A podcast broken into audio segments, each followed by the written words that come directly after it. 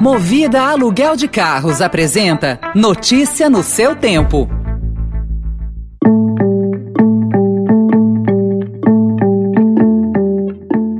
Oi, bem-vindo, bem-vinda.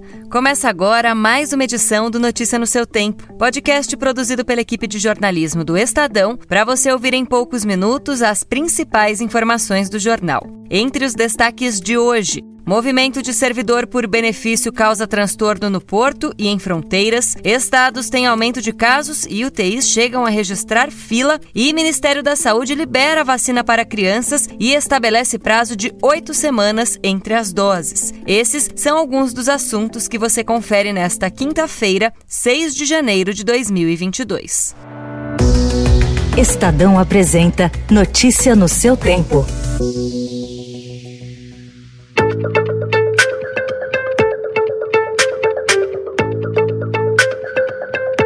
A mobilização da elite do funcionalismo público por melhores salários começa a provocar os primeiros efeitos reais, com filas que podem prejudicar o abastecimento de produtos no Brasil. Em São Paulo, no Porto de Santos, o atraso na liberação de trigo vindo da Argentina preocupa o setor. No norte, segundo o governador de Roraima, Antônio Denário, 800 caminhões ficaram parados ontem na fronteira. A atenção está voltada à operação padrão adotada pelos auditores da Receita Federal desde o dia 23 para pressionar o governo federal a regulamentar o pagamento de um bônus de eficiência à categoria. Uma paralisação está marcada para o dia 18 e indicativo de greve geral para fevereiro. 20 dias depois do aval da Anvisa para a imunização infantil, saiu ontem a decisão do Ministério da Saúde no mesmo sentido. A pasta recuou e autorizou a aplicação da vacina contra a Covid-19 em crianças de 5 a 11 anos sem exigência de prescrição médica. O intervalo da aplicação das duas doses pediátricas será de oito semanas, conforme explicou Rosana Leite de Mello, secretária extraordinária de enfrentamento à Covid-19. Todos sabem que os estudos demonstraram, principalmente em adultos, que um intervalo a maior de três semanas há uma maior produção dos anticorpos neutralizantes, ou seja, nós temos um benefício maior. E se nós não estamos em um ambiente, no cenário epidemiológico, onde haja uma necessidade premente de se completar o esquema vacinal primário, é muito melhor para qualquer indivíduo que esse intervalo ele se amplie, que não seja de 21 dias, que seja de 8 semanas. A imunização deve começar ainda em janeiro, ainda sem data específica, de acordo com o ministro Marcelo Queiroga.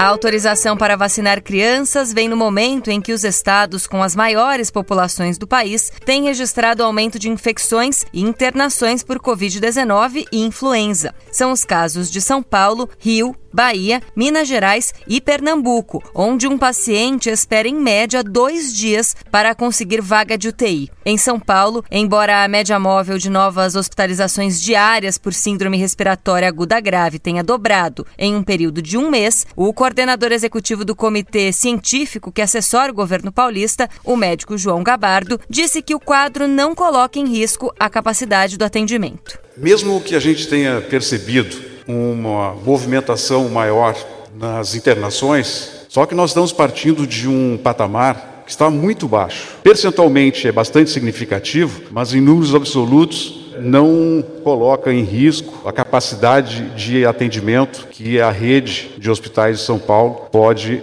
é, apresentar, oferecer à população.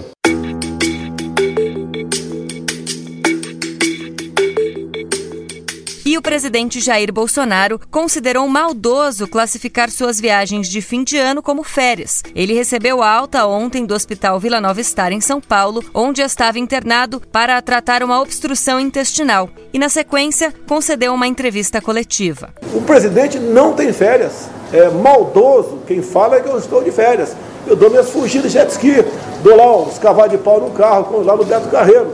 De acordo com o médico Antônio Luiz Macedo, um camarão não mastigado causou a obstrução intestinal do presidente.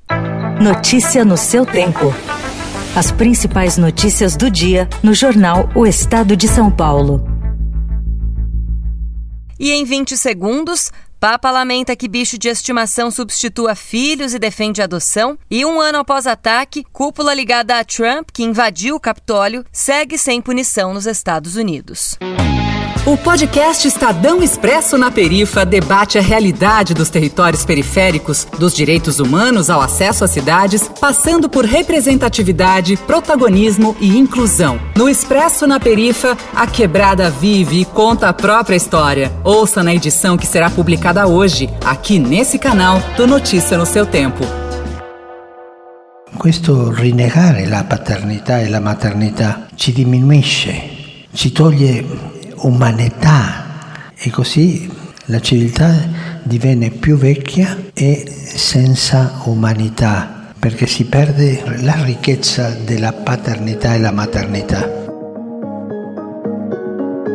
Essa fala do Papa Francisco em sua primeira audiência do ano é de elogio à paternidade, à maternidade e à adoção, e de lamento por animais de estimação às vezes tomarem o lugar dos filhos. Ele disse que renegar a paternidade e a maternidade nos diminui, tira a nossa humanidade. Para ele, a civilização se torna mais velha porque perde a riqueza dos filhos. O tema vem se destacando nas homilias recentes do Pontífice, já que na Europa os casais têm cada vez menos filhos. Nos Estados Unidos, o Departamento de Justiça diz que a investigação do ataque de 6 de janeiro de 2021 contra o Capitólio é a maior de sua história. Autoridades realizaram mais de 700 prisões e estimam que até 2.500 pessoas possam ser indiciadas. Mas uma grande sombra ainda paira sobre o inquérito. Até agora, o secretário de Justiça Merrick Garland não deu sinais de que pretende processar o ex-presidente Donald Trump e seus aliados, que ajudaram a fomentar o caos caos com alegações sem fundamento de fraude eleitoral. Notícia no seu tempo.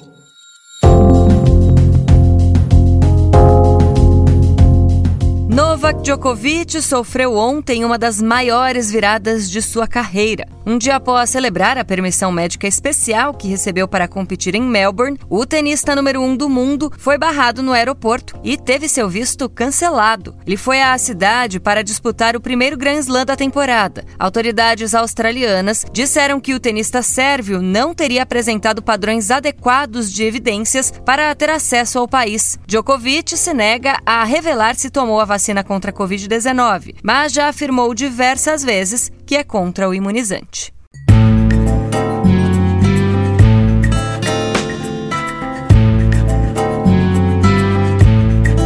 Quando me sorris, visigoda celta, dama culta e bela, língua de aves.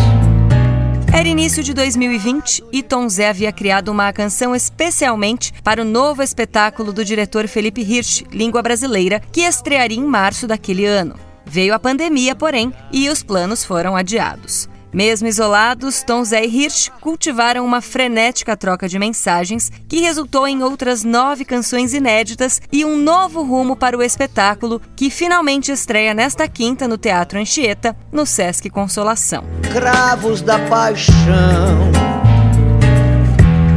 condores me essa foi mais uma edição do Notícia no seu tempo. A apresentação e o roteiro são meus, Adriana Simino. A produção e a finalização da Mônica Herculano. O editor de núcleo de áudio é Emanuel Bonfim. Obrigada pela escuta e até amanhã. Você ouviu Notícia no seu tempo. Notícia no seu tempo. Oferecimento Movida Aluguel de Carros. A vida é para ser movida. Saiba mais em www.movida.com.br.